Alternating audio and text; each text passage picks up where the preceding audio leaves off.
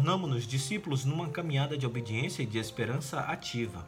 Não basta nos autoproclamarmos discípulos e permanecermos na mesma condição indefinidamente pelo resto da vida. A imobilidade não faz parte do perfil daquele que segue Jesus. O próprio Jesus renuncia ao direito de ser tratado como Deus para ser tratado como ser humano, e entre os humanos ser tratado como um entre os menores. O serviço é sempre desinteressado, serve-se por vocação. Vocação de discípulos e discípulas que vão ao encontro dos necessitados deste mundo. Eu sou Fábio Cristiano e o santo do dia hoje, 5 de abril, domingo de Ramos, início da Semana Santa, faz uma reflexão sobre o Evangelho da Liturgia baseado nos roteiros homiléticos da revista Vida Pastoral, escrito pelo doutor em teologia Luiz Alexandre Solano Rossi e acréscimos de Patrícia de Moraes para a Folhinha do Sagrado Coração de Jesus. Mateus capítulo 27, versículos de 11 a 54 é o evangelho de hoje.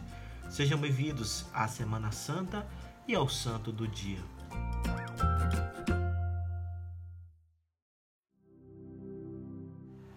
Leitura do Evangelho de Nosso Senhor Jesus Cristo segundo São Mateus. Naquele tempo, Jesus foi posto diante de Pôncio Pilatos e este o interrogou: Tu és o rei dos judeus? Jesus declarou: é como dizes. E nada respondeu quando foi acusado pelos sumos sacerdotes e anciãos. Então Pilatos perguntou: Não estás vendo de quanta coisa eles te acusam? Mas Jesus não respondeu uma só palavra. E o governador ficou muito impressionado. Na festa da Páscoa, o governador costumava soltar o prisioneiro que a multidão quisesse. Naquela ocasião, tinham um prisioneiro famoso chamado Barrabás. Então Pilatos perguntou à multidão: Quem vós quereis que eu solte? Barrabás ou Jesus, a quem chamam de Cristo? Pilatos bem sabia que eles haviam entregado Jesus por inveja. Enquanto Pilatos estava sentado no tribunal, sua mulher mandou dizer a ele: Não te envolvas com esse justo, porque esta noite em sonho sofri muito por causa dele. Porém, os sumos sacerdotes e os anciãos convenceram as multidões para que pedissem Barrabás e que fizessem Jesus morrer. O governador tornou a perguntar: Qual dos dois quereis que eu solte? Eles gritaram: Barrabás. Pilatos perguntou: Que farei com Jesus que chamam de Cristo? Todos gritaram: Seja crucificado. Pilatos falou: Mas que mal ele fez? Eles, porém, gritaram com mais força: Seja crucificado. Pilatos viu que nada conseguia e que poderia haver uma revolta. Então mandou trazer água, lavou as mãos diante da multidão e disse: Eu não sou responsável pelo sangue deste homem. Este é um problema vosso. O povo todo respondeu: Que o sangue dele caia sobre nós e sobre os nossos filhos. Então Pilatos soltou Barrabás, mandou flagelar Jesus e o entregou para ser crucificado. Em seguida, os soldados de Pilatos levaram Jesus ao palácio do governador e reuniram toda a tropa em volta dele. Tiraram sua roupa e o vestiram com um manto vermelho. Depois, teceram uma coroa de espinhos, puseram a coroa em sua cabeça e uma vara em sua mão direita. Então se ajoelharam diante de Jesus e zombaram, dizendo: Salve, Rei dos Judeus! Cuspiram nele e, pegando uma vara, bateram na sua cabeça. Depois de zombar dele, tiraram-lhe o manto vermelho e, de novo, o vestiram com suas próprias roupas. Daí o levaram para crucificar. Quando saíam, encontraram um homem chamado Simão, da cidade de Cirene, e o obrigaram a carregar a cruz de Jesus. E chegaram ao lugar chamado Gólgota, que quer dizer lugar da caveira. Ali deram vinho misturado com fel para Jesus beber. Ele provou, mas não quis beber. Depois de o crucificarem, fizeram um sorteio repartindo entre si as suas vestes e ficaram ali sentados, montando guarda.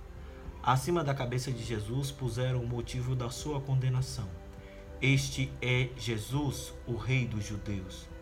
Com ele também crucificaram dois ladrões, uma à direita e outro à esquerda. As pessoas que passavam por ali o insultavam, balançando a cabeça e dizendo: Tu que ias destruir o templo e construí-lo de novo em três dias, salva-te a ti mesmo, se és filho de Deus. Desce da cruz. Do mesmo modo, os sumos sacerdotes, juntos com os mestres da lei e os anciãos, também zombaram de Jesus. A outros salvou, a si mesmo não pode salvar. É rei de Israel? Desça agora da cruz e acreditaremos nele. Confiam em Deus que o livre agora, se é que Deus o ama, já que ele disse: Eu sou filho de Deus. Do mesmo modo, também os dois ladrões que foram crucificados com Jesus o insultaram. Desde meio-dia até as três horas da tarde houve escuridão em toda a terra. Pelas três horas da tarde, Jesus deu um forte grito: Eli, Eli, lama sabachthani, que quer dizer: Meu Deus, meu Deus, por que me abandonastes? Alguns dos que estavam ouvindo disseram: Ele está chamando Elias. E logo um deles, correndo, pegou uma esponja, ensopou-a em vinagre, colocou-a na ponta de uma vara e lhe deu para beber. Outros, porém, disseram: Deixa, vamos ver se Elias vem salvá-lo. Então Jesus deu outra vez um forte grito e entregou o Espírito.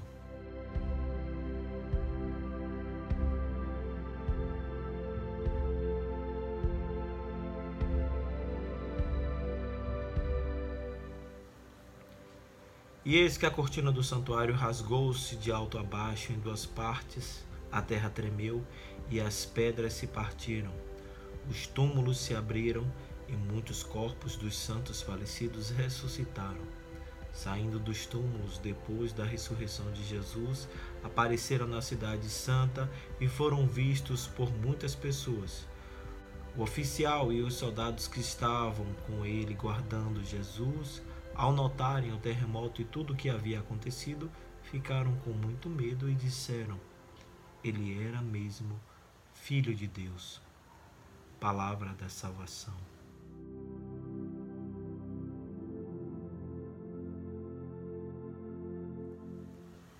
Lavar as mãos e ser indiferente a uma situação é o mesmo que assumir uma posição. Querendo ser neutro, Pilatos assume posição contrária à proteção da vida.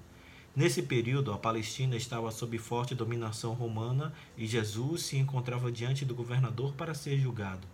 O sinédrio tinha seus limites, isto é, podia realmente condenar alguém à morte, mas não tinha competência para executar a sentença. O episódio transcorre sob o manto da farsa. As autoridades judaicas e o representante do poder do império possuem seu próprio interesse político. Jesus permanece calado a maior parte do tempo. Não compactua com nenhum desses grupos. Para ele, ambos os grupos agem em benefício próprio. O destino de Jesus é a cruz. A cruz era considerada a punição mais grave que se podia implementar. Em termos de severidade, somente podia ser comparada aos jogos de entretenimento populares nos quais se lançavam as vítimas às bestas feras. A crucificação, todavia, era muito mais comum porque não necessitava de festa popular para ser executada com todo o seu rigor. Bastava, na verdade, de madeira suficiente para decorar as estradas do império.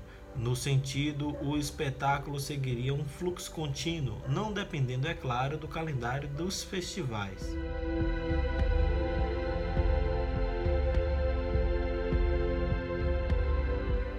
No mundo romano, a crucificação, portanto, era plenamente coroada de significação política.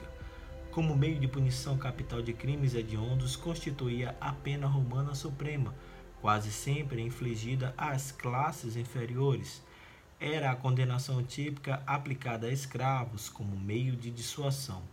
Punição política e militar do Império Romano e instrumento para contra-atacar o que se considerava terrorismo de Estado, sua função era impedir a resistência ou a revolta, especialmente entre as classes inferiores.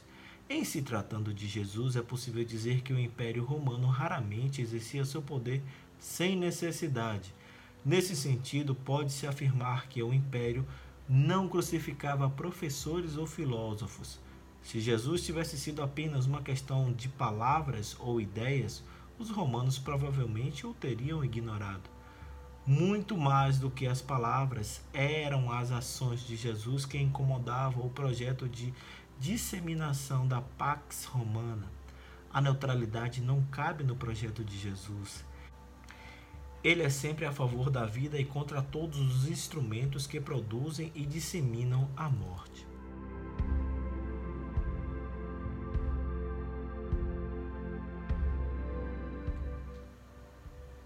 A cruz, no primeiro século, contrapõe-se à liberdade. Nas cruzes, sempre será necessário pensar tais instrumentos de tortura no plural, pois afinal se espalharam absurdamente pelas estradas da Palestina, não são pendurados apenas corpos. Ali permanecem histórias de vida que não puderam ser completadas, sacrificadas que foram no altar do império. Nas cruzes do império se encontram corpos de escravos e nos corpos uma esperança de libertação.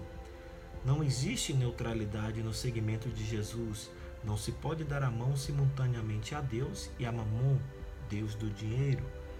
A solidariedade ao egoísmo, a misericórdia e à violência. O Evangelho de Jesus Cristo conduz a uma tomada de posição.